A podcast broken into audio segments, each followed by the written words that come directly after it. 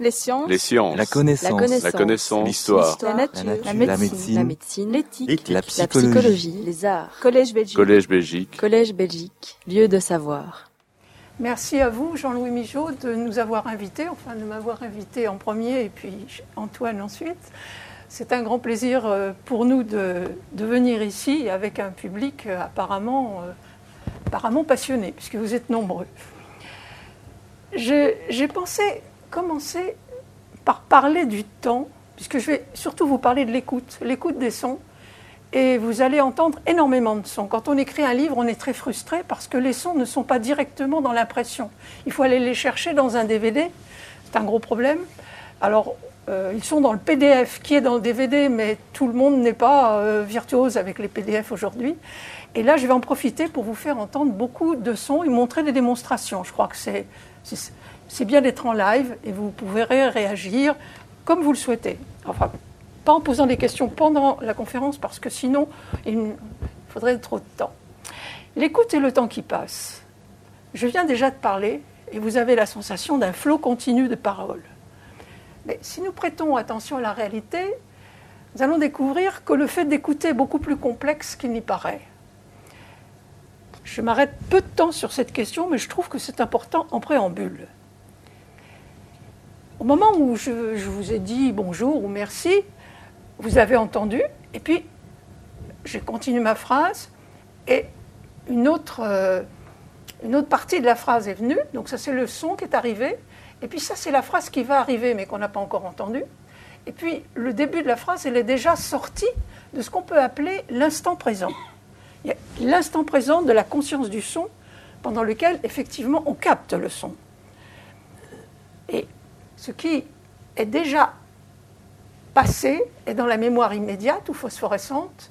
Et pendant que vous êtes en train d'écouter et que vous avez conscience que ce qui est passé déjà dans la mémoire, vous anticipez sur l'av- sur l'avenir, sur ce qui va venir, ce qui vous permet finalement d'avoir euh, en mémoire, euh, au bout d'un certain temps, tout ce qui a été dit, par exemple, dans une phrase. Mais vous n'allez pas le garder très longtemps, parce que c'est une mémoire qui s'efface, c'est la mémoire immédiate euh, qui porte aussi le joli nom de phosphorescente, comme une phosphorescence qui euh, s'épuise. Seulement, ce qui est important, c'est ça. C'est là, pendant ce temps-là, que se porte l'attention pour capter ce qui est important dans le signal acoustique. Alors, j'aime bien euh, proposer cette phrase, et dans tout le travail que j'ai fait sur l'écoute, j'ai beaucoup lu les philosophes et les poètes, parce que ce sont des gens qui, prennent le temps de réfléchir, et vous connaissez peut-être le nom de Husserl, Edmund Husserl, Husserl, qui est un Allemand, qui a fait des leçons euh, dans les années, au début du XXe siècle. Et il y a une leçon pour une phénoménologie de la conscience intime du temps. Et Husserl est parti d'une observation, il s'est posé des questions à l'écoute d'une mélodie. Alors je vous ai mis juste une petite phrase, et il finit en conclusion de son- sa réflexion par dire Mais je n'entends donc à chaque fois que la phase actuelle du son et l'objectivité de l'ensemble du son, c'est-à-dire la phrase, se constitue dans le continuum d'un acte, je retiens beaucoup ce terme, qui pour une part est souvenir, pour une part très petite, ponctuelle, perception, et pour une part plus large, attente. Alors moi je ne dirais pas perception, mais sensation, et ça c'est un problème en acoustique, le vocabulaire n'est pas toujours sensation, c'est-à-dire le son, le son arrive, alors que la perception implique déjà euh, un travail d'analyse. Donc je parle un tout petit peu de cet instant présent. On peut appeler ça la fenêtre temporelle qui se décale. hein. là, c'est le déroulement de l'écoute et qui est de l'ordre de 30 à 50 millisecondes pour nous, êtres humains. Mais si on écoute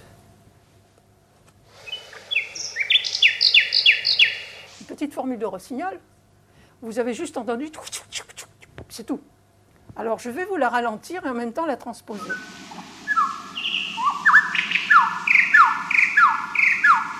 On commence à entendre des choses. Ralentissons encore.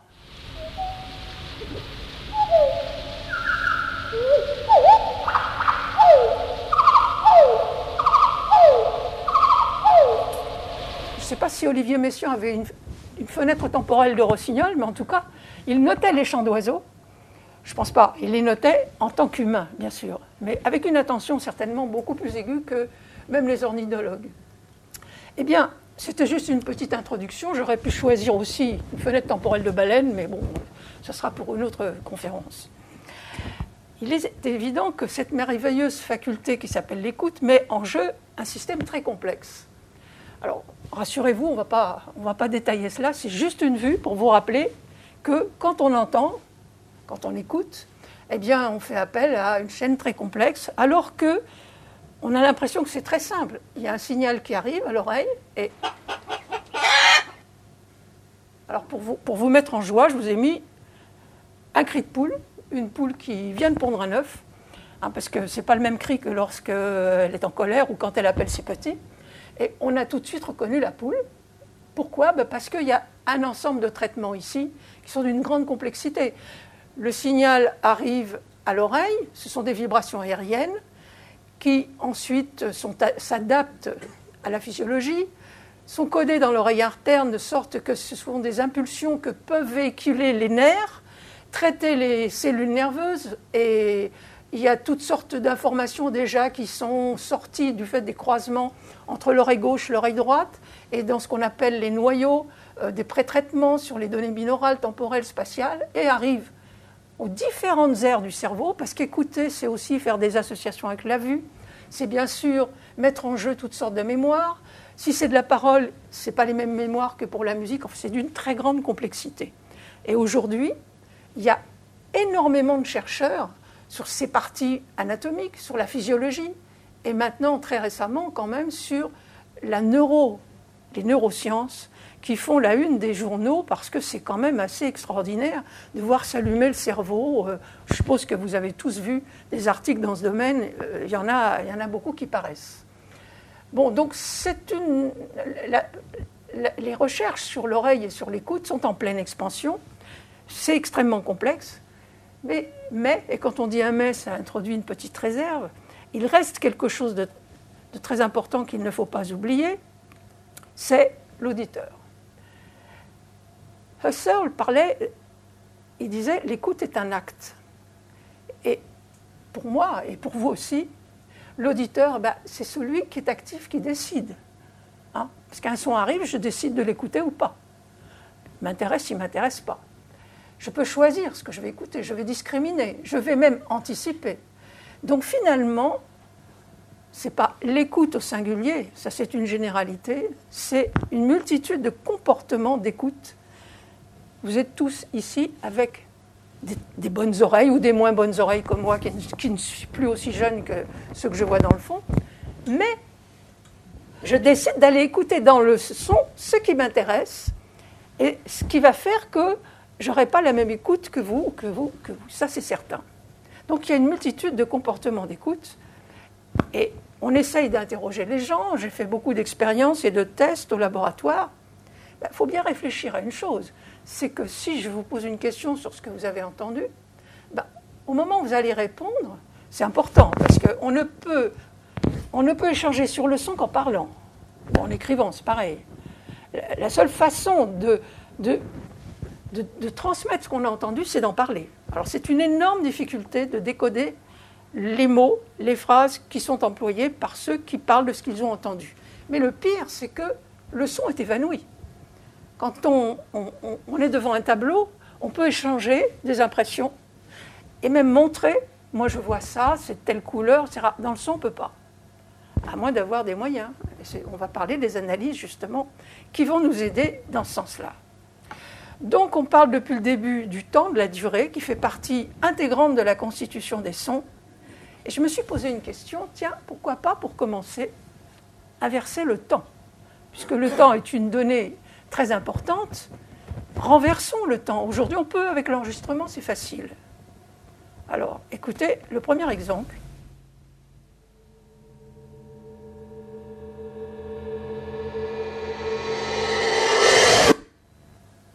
Vous n'avez jamais entendu ça Peut-être certains qui manipulent le son dans les studios.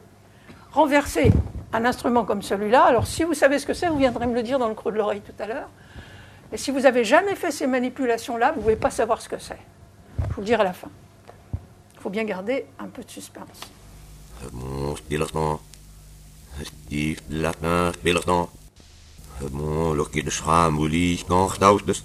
Bon, c'est de la parole à l'envers. hein. Ça vous est sans doute arrivé.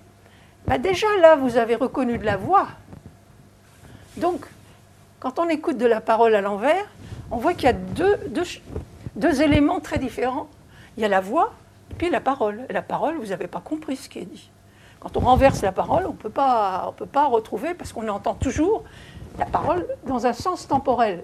Inversé, euh, je ne sais pas, il faudrait peut-être s'exercer. On peut très bien, effectivement, euh, lire à l'envers. hein. On s'habitue dans le métro ou dans l'autobus à lire à l'envers. Mais alors, écouter de la parole à l'envers, ça, euh, je ne connais pas de spécialiste.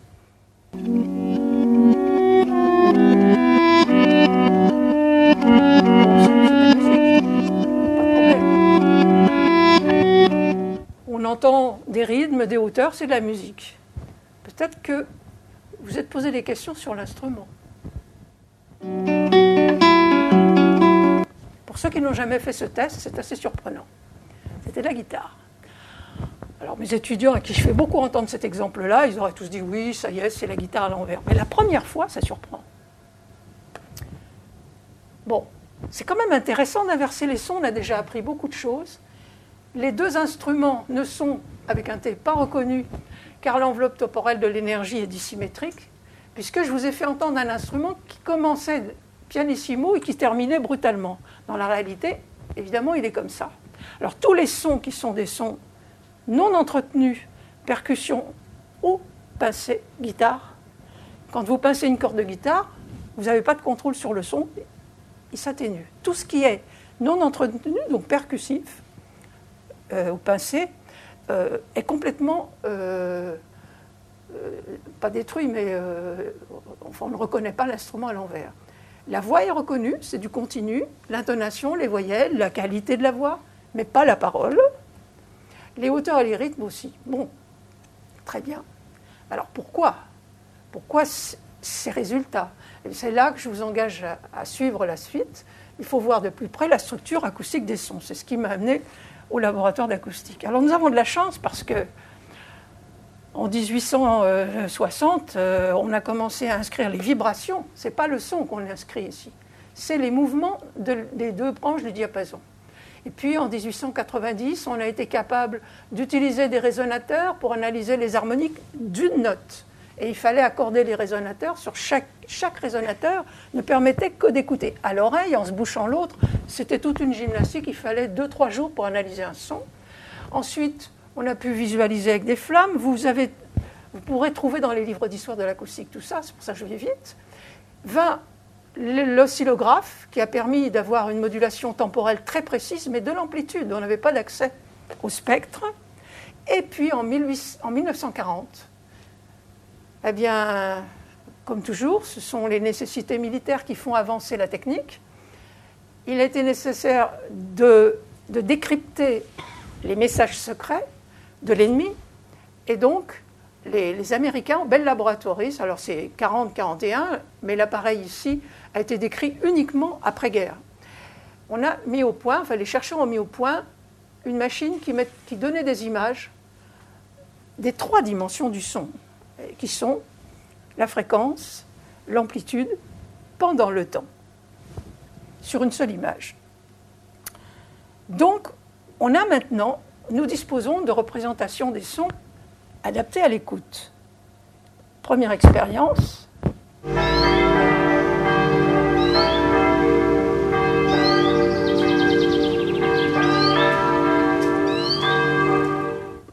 Vous avez entendu, c'est un signal agréable. J'ai enregistré euh, euh, près d'une église, il y avait des cloches, et puis il y avait des oiseaux, on les entendait bien.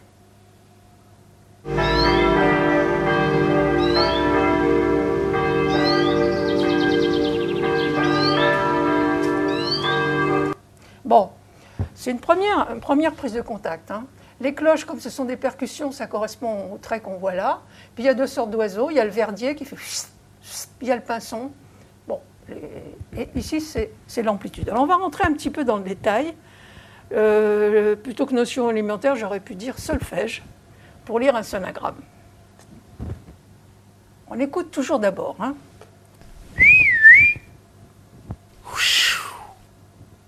Ah Bon, c'est effectivement des, sons que tous vous pouvez faire. Vous pouvez les produire avec votre bouche. C'est un instrument extraordinaire, la voix et la bouche.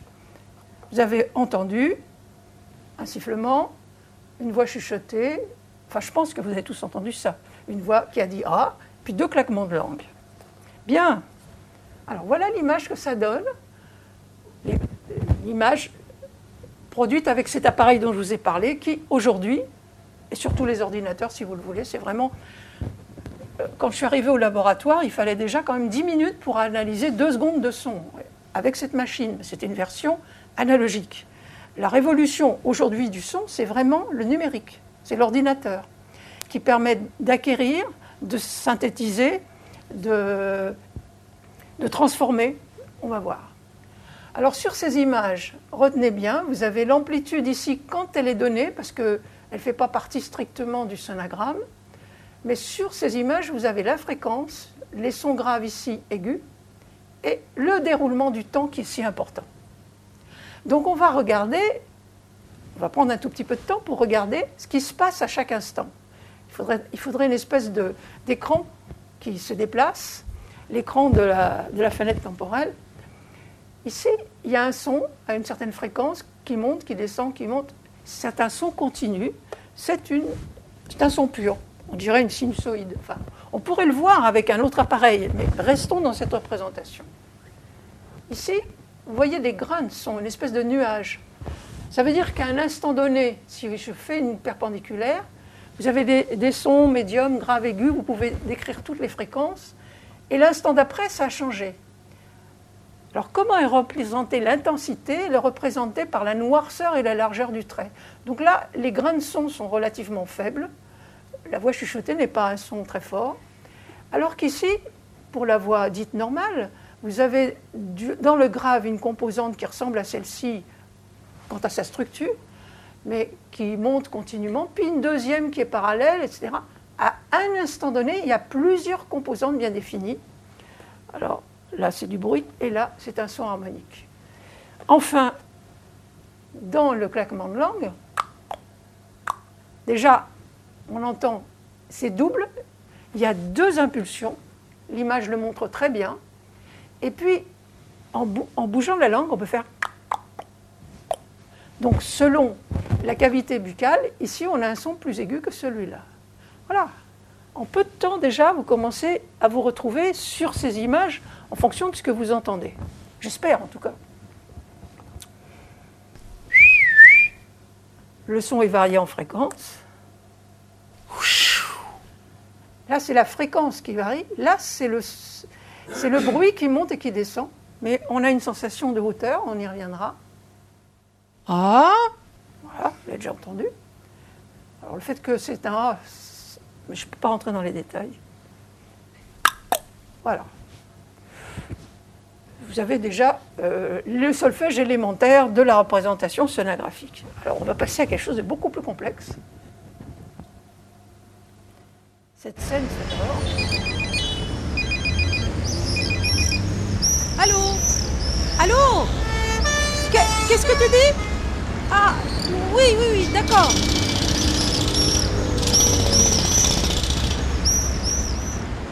Alors je suis toujours partagée. Peut-être que j'aurais pas dû vous le montrer, parce que vous aviez les yeux fixés sur l'image. Je ne sais pas si vous avez tout entendu.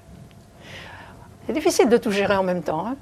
Alors il y avait une voix, oui, vous l'avez reconnue, allô, allô. Il y a eu une sonnerie de téléphone. Si j'avais le temps, je vous demanderais à chacun, mais on n'a pas le temps. C'est moi qui le dis, mais c'est dommage. Qu'est-ce que j'ai oublié? Martinet. C'était des martinets noirs. Ah, C'était enregistré à Paris.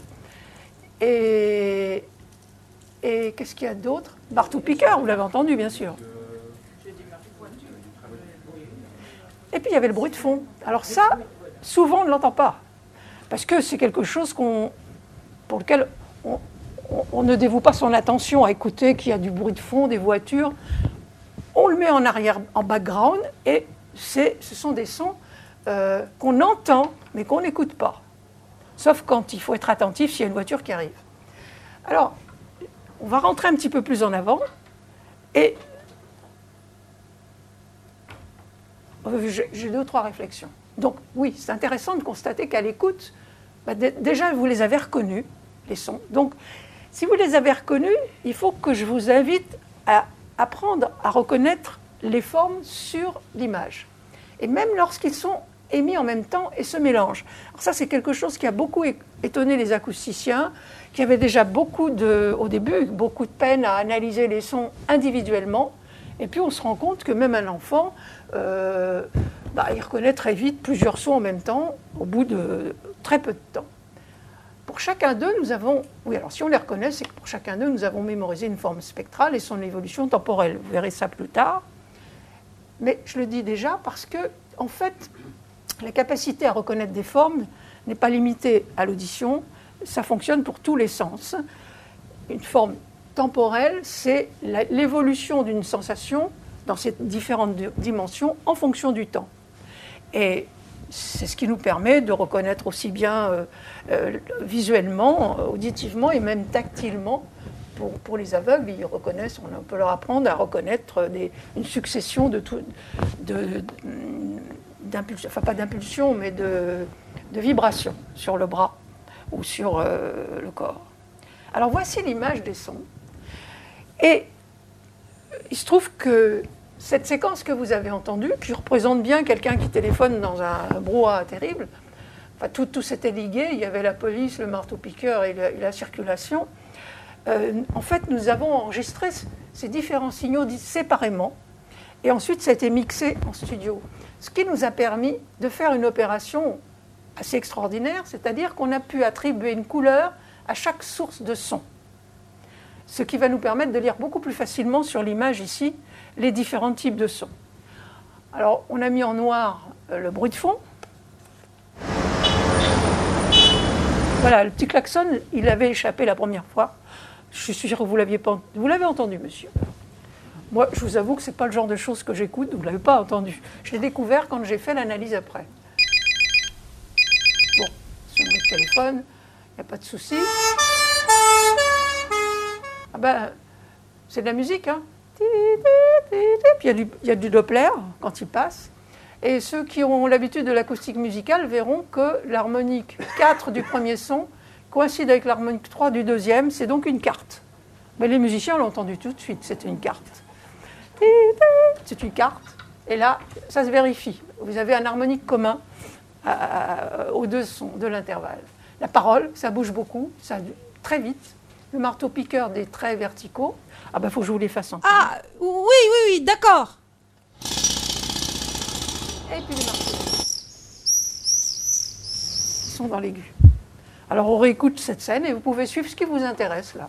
Le vert, le bleu, le rouge.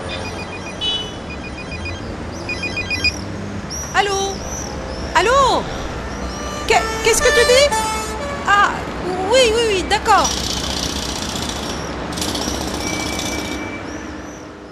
Bien. On va pas rester dans le bruit quand même. Et avant de passer à d'autres types de sons, je vais dire deux mots de ce que c'est qu'une forme. Ça nécessiterait deux ou trois cours, hein, mais pas par moi, par les, spécialistes de la psychologie de la forme. Je vais juste vous, en, vous faire toucher du doigt cette notion intéressante, parce que j'ai fait un petit dessin animé, enfin, si on peut dire, c'est des, vues qui se succèdent. Là, vous voyez euh, bah, cinq formes. Il y a un grand cercle, deux petits cercles, et puis deux ovales. Très bien. Là, vous avez vu un lapin, une forme. Alors, c'est une des un des dessins préférés, c'était un des dessins préférés d'Émile Lepp. Et il montrait toujours des lapins, des lapins avec des grandes oreilles, des petites oreilles. Je lui ai donc repris le lapin, on va l'appeler le lapin de Lepp. Le lapin de Lepp, il est fait de ces éléments. Mais c'est autre chose que ces éléments simplement assemblés. La preuve, c'est que je peux aussi vous faire voir un Mexicain à vélo avec son grand chapeau. C'est une blague bien connue. Mais là, eh ben, ça marche c'est les roues de bicyclette vues du dessus. C'est les mêmes éléments. Et puis j'ai cherché à faire d'autres formes, hein. on peut en trouver plein. Euh, j'étais contente que j'ai trouvé un acousticien asiatique avec une grosse oreille gauche. Il y a, d'autres façons de, jouer avec ça. Mais ce qui est important, c'est une forme, c'est quelque chose de plus que la somme des parties qui la constituent. Quelque chose de plus. C'est autre chose. Et, c'est plus que la somme des parties qui la constituent. Ce qui compte dans une forme, ce sont les rapports de, dimension, d'agencement, le contour, et pas simplement la somme. Euh, ce qui fait que travailler sur les formes, c'est pas du tout comme travailler sur les paramètres. On va y revenir. C'est tout à fait une autre voie de recherche. Et les deux types de voies de recherche sont importantes pour comprendre la perception. Mais je parle de celle-là parce que elle est difficile à gérer, mais en même temps, elle est très importante. Alors, Wertheimer, qui était un psychologue allemand, est le premier à avoir euh, vraiment développé cette notion, 1923, c'est pas tout récent. Et on parle souvent de Gestalt-Théorie, c'est le terme allemand pour théorie de la forme. Et comme, comme Husserl, qui est parti d'une réflexion sur la musique, Wertheimer aussi, euh, oui, Wertheimer, s'est dit, mais voyons, une phrase musicale, là c'est sol, ré, mi, do, si, la, si, do, si, la, bah oui, cette mélodie c'est sol, ré, mi, do, voilà les éléments de ma mélodie. Ah oui, mais si j'écris la mélodie sur Do, Sol, La, Fa, si je la transpose, c'est plus les mêmes éléments. Donc, qu'est-ce qui reste l'identité, qui est l'identité de la forme, de la mélodie? Eh bien, ce sont les rapports. Là, il y a une quinte, là, il y a un ton, là, il y a une tierce. Donc, c'est les rapports entre les sons successifs, puisque cette fois-ci, la forme, elle est temporelle, hein, on en a parlé au début, il faut la regarder dans ce sens-là. Eh bien, les rapports entre les sons, c'est-à-dire les intervalles, c'est ça qui constitue la mélodie. On ne se pose pas de questions, on le reconnaît, on le reconnaît d'emblée. C'est-à-dire qu'on reconnaît la forme temporelle de, de l'écriture, enfin du déroulé des sons. Nous écoutons les intervalles, nous n'écoutons pas les notes. Enfin, on peut écouter les notes, mais normalement, il y a beaucoup de gens qui se fichent des notes et qui entendent très bien les mélodies et qui les chantent. Moi, j'ai malheureusement l'oreille absolue, ça me joue plein de tours. Je vous assure que ce n'est pas la meilleure des choses. Et on peut aussi s'intéresser au rythme, puisqu'une mélodie, ce n'est pas que des hauteurs, mais c'est aussi du rythme. Et finalement, tant que les rapports ne sont pas trop distendus ou modifiés, on conserve l'identité de la mélodie. Bon, si vous observez ce dessin-là et ce dessin-là, ça dépend. Là aussi, je pourrais vous interroger. Vous avez peut-être vu du premier coup des colonnes blanches sur fond noir ou des colonnes noires sur fond blanche. Ça dépend. On peut voir les deux. Pourquoi? Parce qu'une forme est toujours sur un fond. Elle, se détache d'un fond, c'est un contour qui, qui fait sens pour nous et il n'est pas dans le vide. Donc, il est important de connaître aussi la structure du fond et, et de voir comment la perception, dans une musique d'orchestre, on peut dire que si je fais attention au hautbois, je vais aller détacher la forme harmonique et, temporelle du hautbois sur tout un orchestre. Et je suis capable de le faire. Les musiciens apprennent à écouter un instrument en le dégageant d'un contexte très très très complexe. Ici, vous avez vu un vase, et d'autres ont peut-être vu un profil. Il y a à la fois deux visages et un vase. Bon, enfin, une forme, euh, on peut la, transformer. Euh, Grandville. Euh, s'est amusé à, nous montrer qu'on peut passer de Apollon à la grenouille. Un mot sur ce tableau. Je vois que le temps passe, donc je vais aller vite. Vous le regarderez, le portrait de Voltaire. Il y a des tout petits personnages, il y a des personnages de taille moyenne et il y a un très grand personnage ici qui regarde Voltaire, parce que là vous avez les yeux, les pommettes, le nez. Bon, j'ai pas le temps de continuer. Alors, passons enfin plutôt petit bilan. Donc il y a des formes, c'est l'approche globale, il y a des paramètres, c'est l'analyse, c'est important à faire aussi. Et l'approche analytique qui est très étudiée et bien connue, on la trouve dans la plupart des ouvrages d'acoustique. Donc c'est pour ça que j'ai pris le temps et j'ai fait ce choix de vous parler des formes hein, avec les trois dimensions. Et je vais prendre un premier exemple ici. Vous entendez la voix? Allô? Bon, vous avez reconnu quelqu'un qui parle. Et maintenant, Hello, how are you? Alors, voilà l'image. Hello, how are you? Vous avez entendu? Je le repasse peut-être parce que je vous ai surpris. Hello, how are you? C'est la voix chuchotée. Mais comme c'est la même phrase, vous n'avez pas réécouté la, la parole. C'est la même. Vous voyez qu'il apparaît effectivement dans, dans cette séquence sonore, ici les harmoniques de la voix, mais des, des dessins qu'on retrouve avec la voix chuchotée. Eh bien, la forme de la parole, c'est ce dessin spectro-temporel, puisqu'on a vu qu'ici, c'est les fréquences avec leurs amplitudes dans le temps. Et cette forme est la même quand vous entendez la même parole avec des voix différentes. Et maintenant Ça marche aussi, non? Alors vous avez peut-être reconnu que c'était ma voix ici, ça aussi, et ça aussi. Alors non, pas ma voix. J'ai pris une guimbarde pour ça. J'ai dit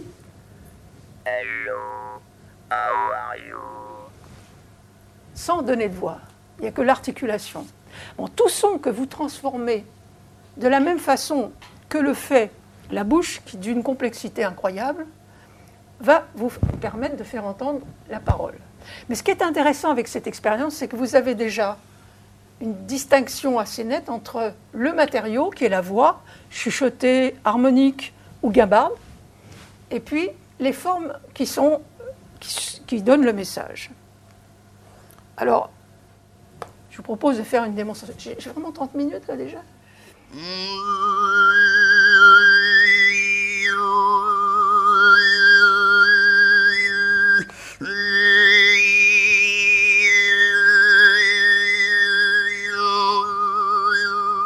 Bon, peut-être que certains vous connaissent ce style de chant, ou même le pratiquent, c'est devenu extrêmement commun, mais je vous propose quand même de vous faire une petite analyse en direct.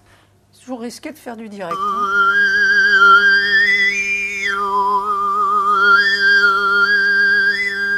Bien. Je me proposais avec vous d'explorer cette zone de fréquence. Celle-là, par exemple.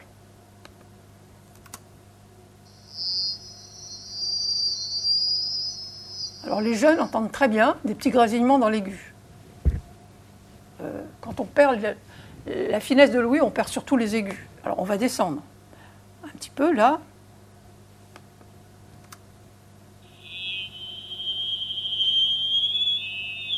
Bon, c'est pas là que se tient la mélodie. Alors passons à cette zone-là. J'ai l'impression que c'est là que ça se passe. hein.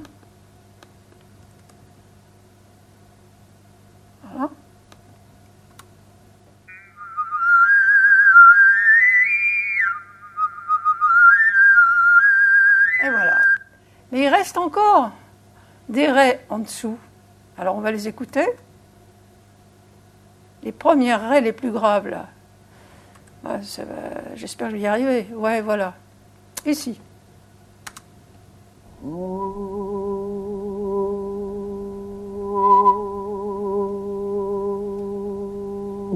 Ah bah c'est intéressant. Ça c'est la voix. C'est les, premiers harmoniques de la voix du chanteur. Donc c'est bien un chanteur. Parce que quand on faisait entendre ce chant dans les années 70, c'était très rare de pouvoir l'avoir entendu. Et les étudiants croyaient pas du tout que c'était une seule personne qui faisait cette mélodie. Ils pensaient qu'il y en avait une qui chantait, puis l'autre qui sifflait. Il y en a peut-être qui l'ont cru. Bon, mais c'est intéressant de voir qu'effectivement, c'est la même personne sur sa voix, et comme cette voix, elle est complètement monotone, on ne l'écoute pas, nous crée une mélodie avec les harmoniques. J'ai perdu cinq minutes, mais la zone de fréquence de la mélodie est différente de celle de la zone de la fréquence fondamentale. Bon, ça, on l'a dit déjà. Ça aussi. Et ce qui est éto- étonnant, c'est que ce chant a deux hauteurs. Alors, celle des harmoniques, d'où le nom diphonique, et euh, celle de la voix fondamentale. Alors, comment est-ce possible? Je voulais juste vous dire, bah, effectivement, la voix, c'est un instrument extrêmement complexe. Euh, le son d'une voix avec des cordes vocales est fourni ici, et puis il traverse des cavités. Et la langue, qui bouge énormément, euh, permet de, de, faire toutes les articulations avec les lèvres, avec le voile du palais. Enfin, c'est l'instrument le plus complexe qui soit. Et les Mongols et les Russes, enfin, puisqu'il y a toutes sortes de, chants diphoniques, développent une, une, aptitude à contrôler de façon très très fine la pointe de la langue, la déplacer, la rapprocher du palais. C'est comme ça qu'ils sélectionnent les harmoniques en accordant la cavité buccale sur un des harmoniques de la voix. Euh, le chanteur que vous avez entendu, il a commencé sur Fa, Sol, enfin, je ne peux pas le siffler, euh, donc sur l'harmonique 6. Et il utilise cette zone-là. Alors c'est une zone très aiguë, hein. c'est au-dessus de la portée. C'est la zone des, chanteuses qui font la reine de la nuit, hein. ça c'est le Do. C'est aussi la zone du sifflet. Et je voulais vous faire remarquer que euh, en musique, les intervalles sont équidistants, alors qu'en acoustique, ce sont les harmonies qui sont équidistants. Alors ça, c'est le, problème de l'échelle linéaire ou l'échelle logarithmique, mais ce n'est pas mon propos aujourd'hui. Donc on vient de voir que dans ce chant, ce n'était pas le fondamental de la voix qui donnait la, musique. Alors, on peut se poser la question, est-ce qu'on peut supprimer le fondamental? Alors dans ce chant-là, sûrement. Est-ce qu'on peut supprimer le fondamental de tous les sons? Voici un exemple. La flûte.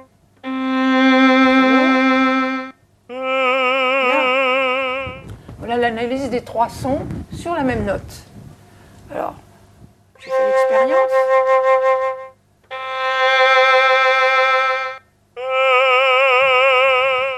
Qu'est-ce qui a changé? La sonorité. Ça sonne pas pareil. Mais la note n'a pas changé. Vous entendez toujours un Do. Alors maintenant, ça n'étonne plus trop, mais pendant longtemps, ça paraissait scandaleux. Je vais vous faire entendre la voix. Personnellement, je n'entends pas de différence. Oh, pardon. Donc, je vous faire entendre la voix.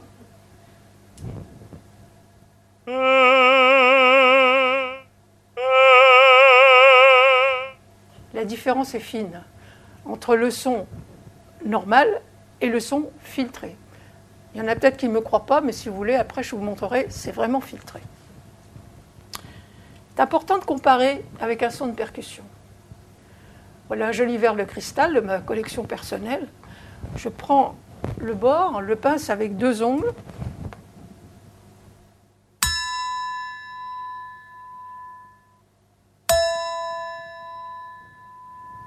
Alors le premier son, j'avais filtré la première composante, celle qu'on a l'habitude d'appeler le fondamental. En fait, c'est le partiel d'un son complexe. Il faut lire l'ouvrage de Cheng euh, ici présent pour avoir tous les éléments sur la composition d'un son. Je crois que même il s'est analysé dans, l'ouvrage Un son de verre. Et, vous comprendrez euh, comment se constitue la perception d'un tel son, d'abord sa constitution et sa perception, eh bien, voilà, un son de percussion, si vous retirez la première composante, elle a une fréquence très particulière, les autres ne sont pas forcément des, des multiples, et la hauteur change. Je vous le ferai entendre.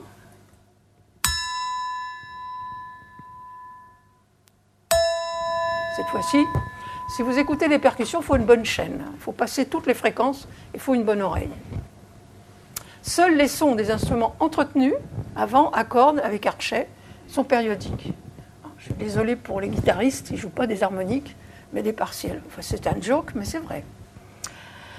C'est peut-être intéressant pendant qu'on est dans, dans ce domaine de la hauteur, et puis parce que en public, euh, j'aime bien faire entendre des, des sons euh, paradoxaux, comme on dit, qui sont connus, mais que tout le monde n'a pas entendu. Ce son a été composé à l'ordinateur.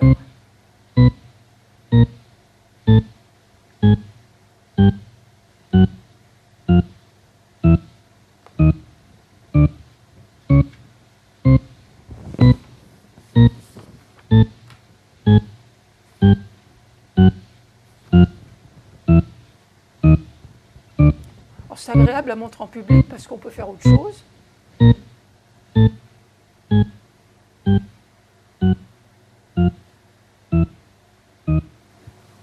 Voilà, bon, je l'ai pris un peu trop tard. Mais vous descendez cet escalier. Escher a fait beaucoup de choses comme ça, mais là c'est peine rose. et vous apercevez que, arrivé au bout de 12 ou 20 marches, vous êtes revenu au point de départ. Alors, c'est une illusion, mais c'est une illusion parce qu'elle joue sur l'attente. On a parlé tout à l'heure de l'anticipation. Et l'attente est déçue. Parce que normalement, une gamme chromatique, bah, vous descendez. Et là, vous apercevez quand vous arrivez à l'octave en dessous que c'est la même que la note de départ. Donc, bah, vous remontez, et puis au bout de deux, trois coups, je me suis fait avoir. Ben oui, vous êtes fait avoir, parce qu'il y a quelque chose qui ne change pas. C'est la zone dans laquelle l'énergie est maximale, là où il y a du rouge. Et on peut le représenter comme ceci. Vous imaginez que vous vous mettez à plusieurs pour jouer sur un piano que des octaves, parce que c'est un son qui n'est constitué que d'octaves. Seulement, c'est compliqué, il va falloir jouer très piano cette, note-là, et puis la renforcer quand elle rentre dans cette zone-là, et puis ensuite la diminuer. Voilà. Alors Jean-Claude Risset euh, a créé un son qui descend tout en montant.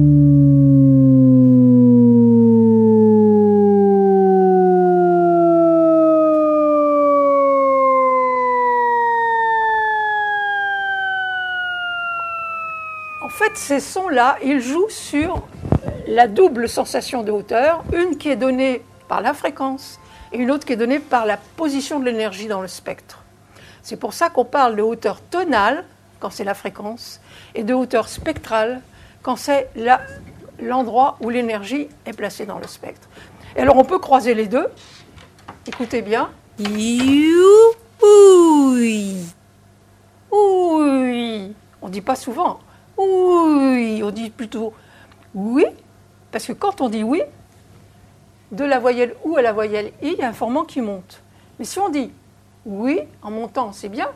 Mais si on dit oui, c'est pas naturel. Hein. Vous vous y entraîner. On croise les deux hauteurs. Ça, c'est une hauteur spectrale et ça, c'est la hauteur tonale. Je vois que le temps avance. Je vais essayer de faire deux, trois, de, vous, de parler un tout petit peu du timbre. En fait, tout ça, c'est du timbre aussi. Hein. Parce qu'avoir euh, le, changement de spectre, ça fait partie du timbre, mais on va voir que le timbre, c'est compliqué. Alors j'ai deux petits exemples sonores ici qui demandent une écoute attentive.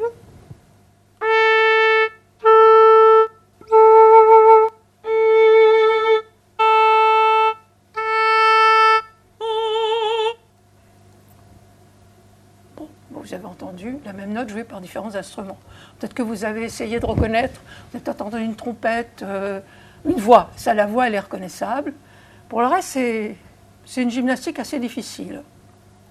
Et maintenant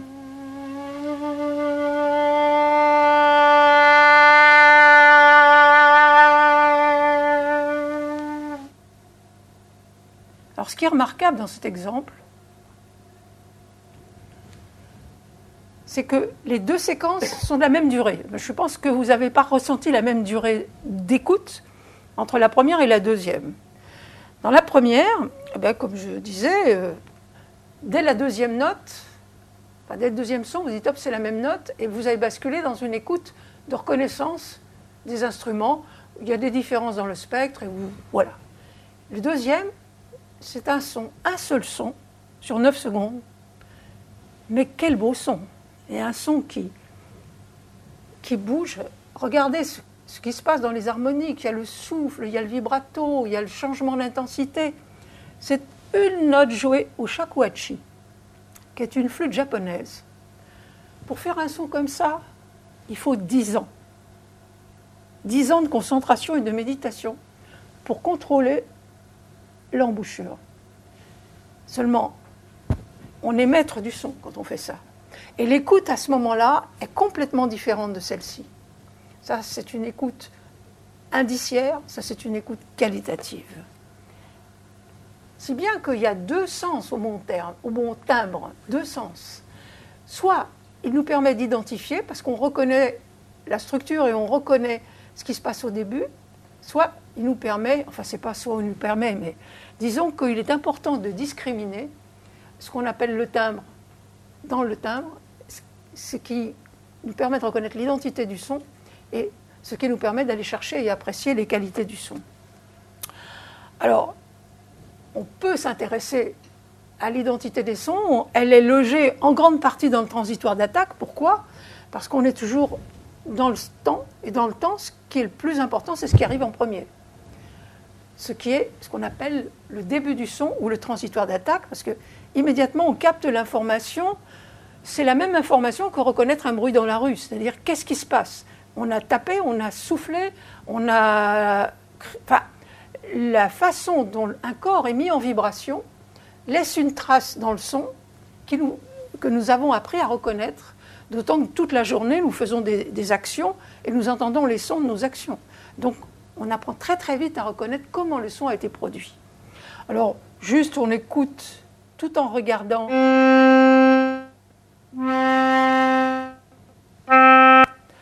En fait, ici, vous avez cet instrument et le même instrument mais joué tout à fait par un autre musicien dans d'autres bases de données sont des sons pris au hasard et retenus parce que tous les musiciens avaient reconnu l'instrument. Donc euh, vous voyez ici, c'est la flûte, sur cette note grave, ça c'est un, hautbois, etc.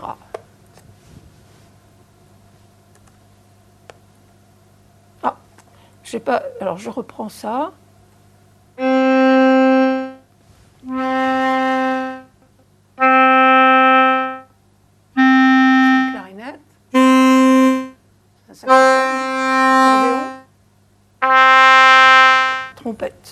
Là, les transitoires sont très visibles, les sons sont très reconnaissables, mais c'est à l'issue d'un test de reconnaissance.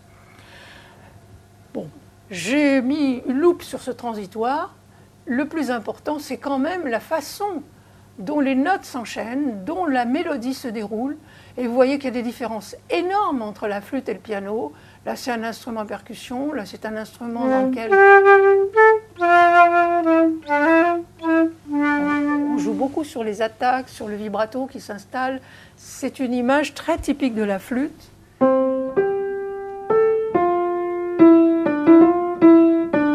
C'est toujours intéressant de comparer avec la même mélodie. Hein. La voix.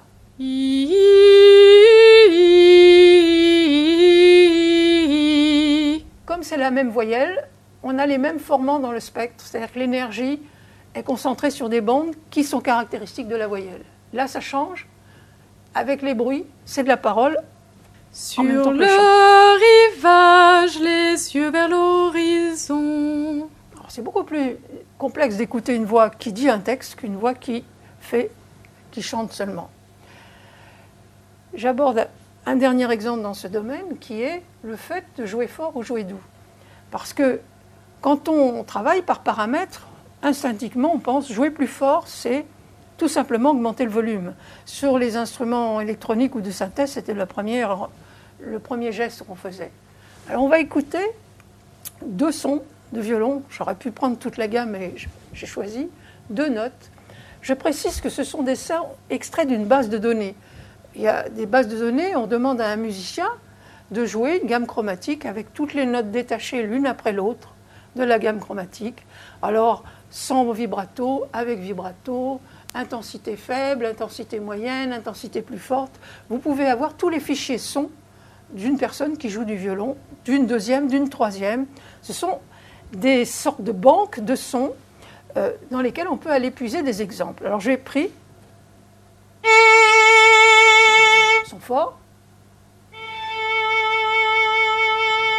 son faible. Bon, effectivement, la courbe de niveau montre qu'il y a une différence de 8 décibels.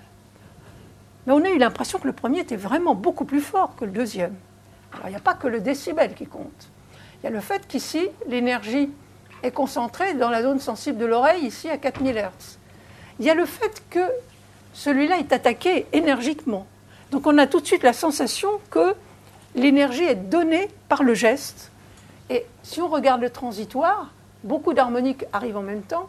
Ici, c'est très progressif. Maintenant, si on regarde le vibrato, on va voir que le vibrato est beaucoup plus ample dans le son fort et il est plus réduit dans le son piano. Et on voit qu'il s'installe tout de suite, alors que là, il arrive progressivement. En fait, les nuances en musique, c'est aussi des changements de timbre, forcément.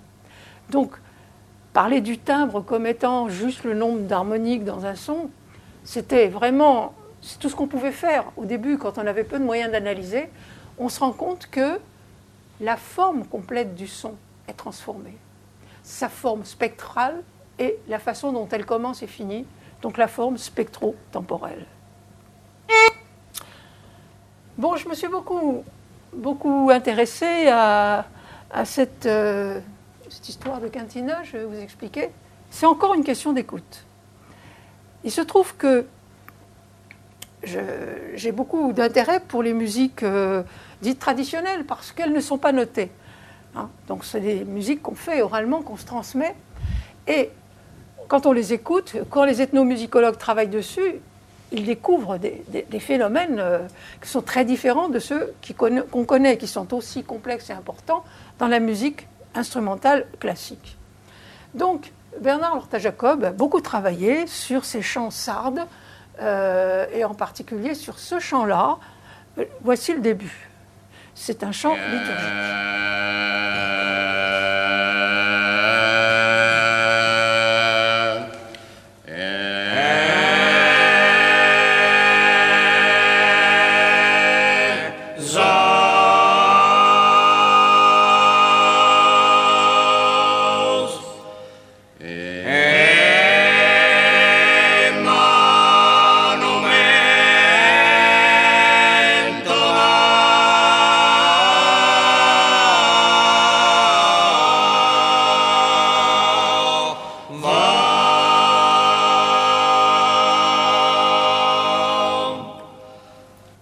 À l'écouter parce qu'il est quand même très beau. Ça change un peu de petits exemples que je vous ai fait attendre avant. Donc, ce chant euh, n'est chanté qu'une fois par an, dans une cérémonie de la Semaine Sainte, je ne sais plus si c'est le mercredi ou le jeudi, dans le village de Castelsardo, mais il y en a aussi dans d'autres villages de Sardaigne. Et il se trouve qu'il y a un phénomène assez étonnant, puisqu'il est chanté, comme vous avez vu, par quatre hommes. Une basse, alors c'est le bassou, la contra, le bogey, le falsetto, qui au départ sont sur un accord de ce type-là. Et puis, quand ils sont vraiment bien concentrés, alors ils sont en, cercle, ils sont, les uns à côté des autres, comme ça, extrêmement concentrés en s'écoutant, et ils entendent émerger une cinquième voix, une cinquième voix qui plane. Ils appellent la voix de la Vierge, puisqu'on est dans un contexte liturgique en plus, c'est une voix qui plane, qu'ils ne produisent pas eux et qui apparaît. Alors, quand l'ethnomusicologue est venu me poser la question, très, moi j'étais l'acousticienne et lui était le musicien, donc euh, j'étais prête à, trouver tout de suite la réponse. Je ne vous mens pas, j'ai passé quelques années à, chercher parce que je ne l'entendais pas au départ. Je ne sais pas si vous avez entendu, euh, c'est difficile de le savoir, comme vous le savez, il faudra en parler. Mais grâce à l'analyse dont je disposais, il y avait déjà un, sonographe en temps réel au laboratoire. En fait, pour tout vous dire, c'est le sonographe qui m'a retenu en acoustique. J'étais partie pour faire un, travail en musicologie et quand j'ai vu un sonogramme, j'ai changé de direction. Je suis passée de la musique à l'acoustique. Donc, je l'ai fait. Eh bien, on va le refaire et j'espère qu'il y aura un petit peu plus de succès que la dernière fois pour la démonstration. Alors, prenons l'analyse de ce chant. Voilà. Et on va réécouter le début, là. Euh, vous le voyez bien. Il faudrait que je quitte ça, hein, mais j'ai pas envie de le quitter. On va le mettre là. Vous voyez le nombre d'harmoniques qu'il y a. Hein.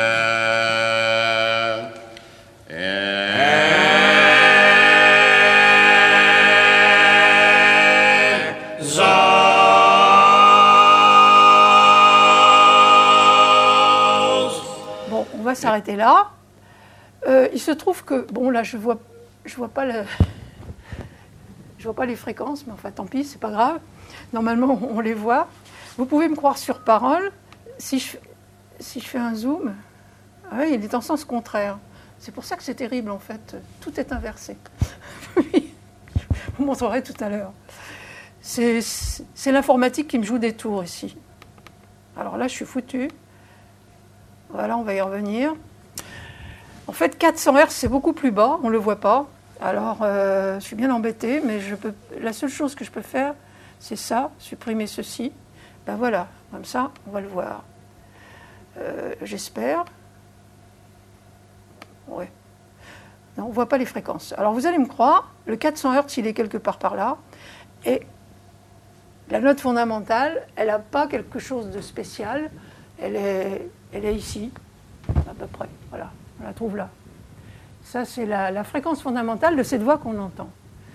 J'ai essayé de la, supprimer, de faire plein de choses, ça ne marchait pas. Alors, un jour, euh, j'ai eu l'idée de faire la chose suivante. Euh, cancel, je vais simplement le fermer. Mais non, c'est là. Voilà. J'ai eu l'idée de faire la chose suivante, c'est-à-dire, pendant que, que j'entendais cette voix, euh, je me suis dit, pourquoi pas, on va le voir mieux, euh, pourquoi pas chanter cette voix que j'entends. Alors on va réécouter simplement un accord.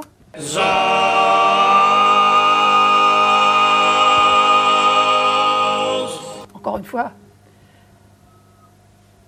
Oui? C'est l'octave en dessous, là. Avec ça, j'aurais pas pu trouver. Il faut que je boive parce que je suis en train de perdre la voix. Pardon. Je vais vous le faire entendre. Il y a quelque chose dans l'aigu. Et un jour, je l'ai entendu. J'ai chanté. Vous l'avez entendu maintenant? Bon, on va revenir. Vous n'allez pas mettre plusieurs années à l'entendre puisque je vais vous montrer comment on fait.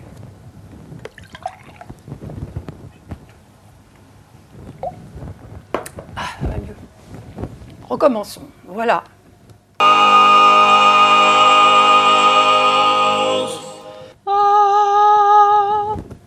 Maintenant, vous l'entendez. Enfin, on est allé vite là. Hein. On a passé plusieurs années, on l'a trouvé. Eh bien, quand j'ai vu l'analyse de la note avec les harmoniques de ma voix, j'étais frappée de constater qu'il y avait un harmonique de ma voix qui coïncidait avec une raie très rouge ici. Et donc l'idée qui est venue, c'est pourquoi pas aller supprimer dans le son cet harmonique et celui-là qui est très rouge aussi.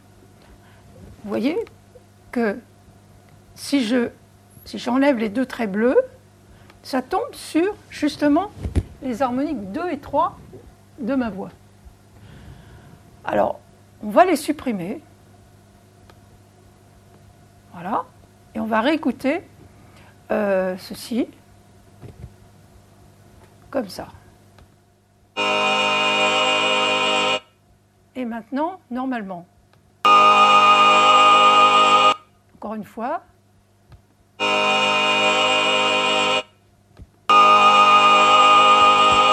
Ah, c'est gros comme le nez au milieu du visage. C'est sur une fois, vous avez les quatre voix normales, et une autre fois, vous entendez Ah Mais je vais vous montrer plus fort. Voilà les deux fréquences que j'ai supprimées, hein, correspondaient à deux harmoniques. Maintenant, je vais vous les faire entendre isolément.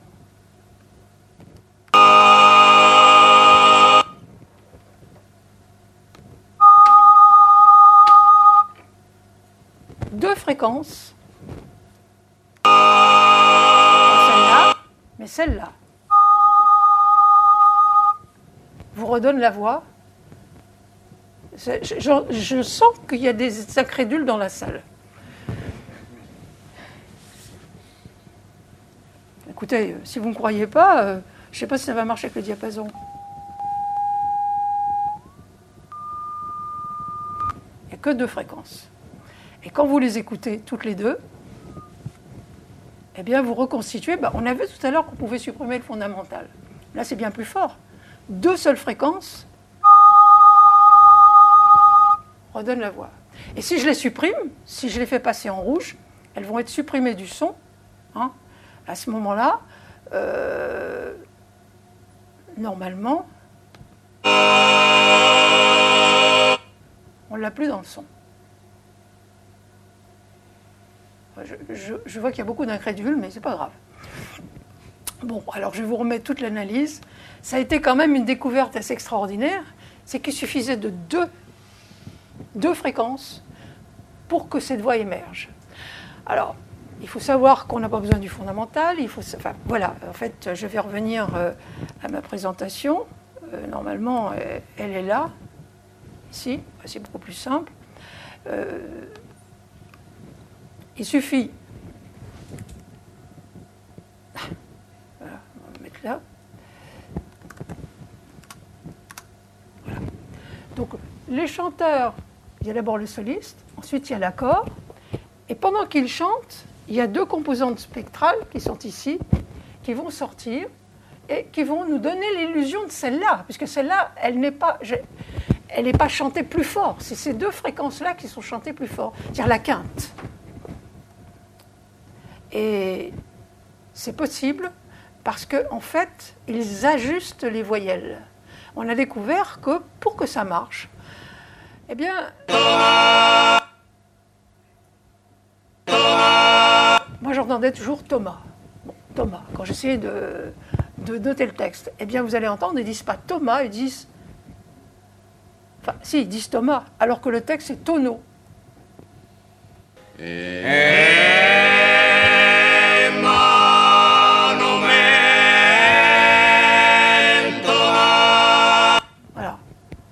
Pas tonneau, c'est Thomas. Et toutes les voyelles sont adaptées dans le courant du texte c'est ce que nous, disait aussi le, musicologue. Hein, pour le falsite, où il devient et, où devient o, etc. Et quand on est un petit peu linguiste, on voit qu'en fait, on, se concentre dans une zone du spectre où on va renforcer ces deux fréquences qui vont faire apparaître la voix. Ces deux formants de la voix, qui sont dus aux voyelles, qui créent une fréquence. C'est extrêmement compliqué. Et pour comprendre ce mystère, il faut pratiquer l'analyse et la synthèse, connaître le fait qu'on peut attribuer une hauteur fondamentale à deux composantes faire de l'acoustique. Il ne faut pas seulement faire de l'acoustique du, euh, disons, de la production des sons, qui est de l'acoustique importante qu'il faut connaître, il faut aussi essayer de comprendre la perception. Conclusion, j'essaie de vous proposer un voyage dans l'écoute en son et en image. nous avons commencé à parler du temps, puis il a passé ça je m'aperçois très vite. Il existe une multitude d'écoutes, mais seulement deux questionnements. J'y ai fait souvent allusion. En fait, on se pose toujours deux questions. Où, quoi, qui? Donc on essaye de faire une écoute rapide et efficace, et c'est une écoute, une saisie de forme. Soit on s'applique à écouter les qualités, on bascule dans une écoute analytique. Ça, c'est une écoute dont tous nous disposons. C'est l'écoute d'alerte qui fait qu'on arrive à survivre parce qu'on peut éviter les dangers. On a reconnu tout, ce qui se passe dans le monde. Ça marche pour les chiens, les vaches, pour tous les êtres vivants qui survivent dans un environnement sonore. Mais l'écoute discriminante des qualités, ce que j'appelle très largement l'écoute musicale, elle peut s'appliquer aux moteurs de voiture. Il y a des spécialistes de la moto qui écoutent le, son de la moto. il y a une grande quantité de spécialistes qui développent des oreilles pour des écoutes spécialisées, euh, particulières, et ils pratiquent l'écoute musicale sans le savoir. Alors il reste beaucoup de choses à faire encore, et comme je voudrais vous montrer des vidéos, je vais beaucoup plus vite. Je pourrais revenir sur ceci qui vous montre des, ouvrages quand même, l'EP dont on a parlé, qui est réédité. Bon, ça c'était un ouvrage collectif sur la psychologie dans lequel j'ai écrit un petit truc, mais il y a beaucoup d'autres exemples dedans. Il est, il est encore disponible. Il y a l'ouvrage dont, Antoine va nous parler. Euh, voilà, puis il y a celui que j'ai édité. Et puis il y a beaucoup d'ouvrages en anglais. Alors ça, vous les trouverez sur Internet. En 1636, Mersenne disait c'est donc la variété qui, qui, rend le son agréable. Et s'il n'est varié, il mérite plutôt d'être appelé bruit que son harmonique. La variété ne peut se faire qu'avec le temps. Vous voyez, on est revenu au point de départ. Bon, ça c'est le rossignol, vous avez entendu tout à l'heure. S'il me reste trois minutes, je peux, pour vous remercier d'avoir euh, assisté et d'avoir euh, écouté attentivement, vous donner le plaisir de, de, regarder et d'écouter des analyses comme ceci, mais en vidéo, ce qui est beaucoup plus intéressant. Euh, ça va être de la musique. Alors, je vais fermer ceci, revenir sur le bureau. Comme je les ai mises directement sur le bureau, j'espère que ça va marcher. Voilà, elles sont là. Ah ben ça marche. Euh, vous aurez le fond de... Ah ben non, c'est bon. Donc ça c'est jeu d'un instrument indien qui s'appelle Bakavash.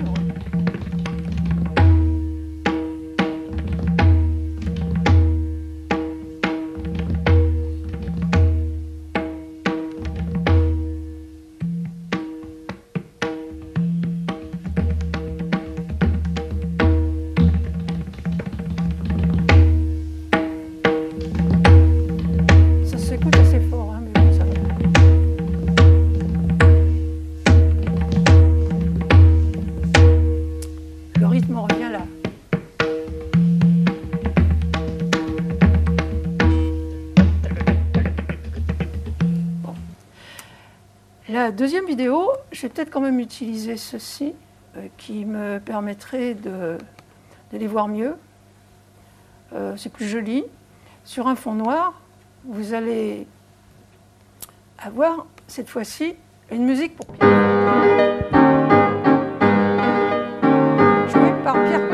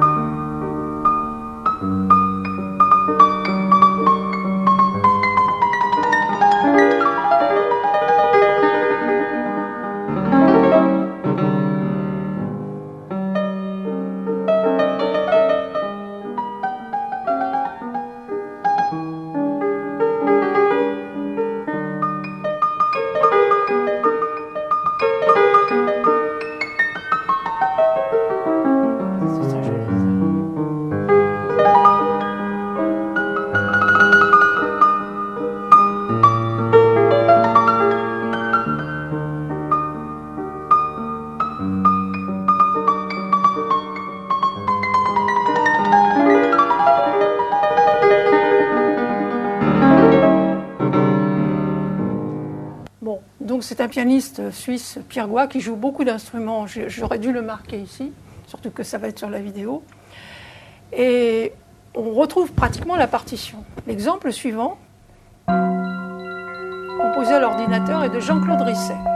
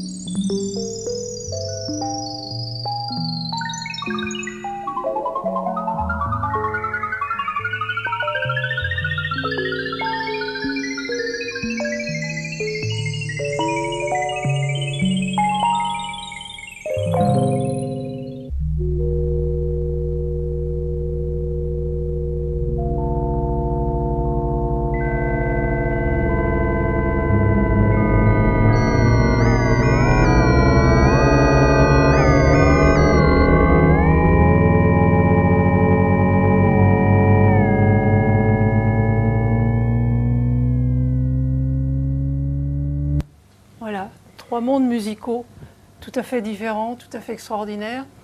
Et ça, c'est une musique euh, composée dans le spectre, et on le voit très bien. Merci de votre attention. Les sciences. Les sciences. La connaissance. La connaissance. L'histoire. La nature. La nature. La La médecine. médecine. La médecine. L'éthique. La La psychologie. psychologie. Les arts. Collège Belgique. Collège Belgique. Collège Belgique. Lieu de savoir.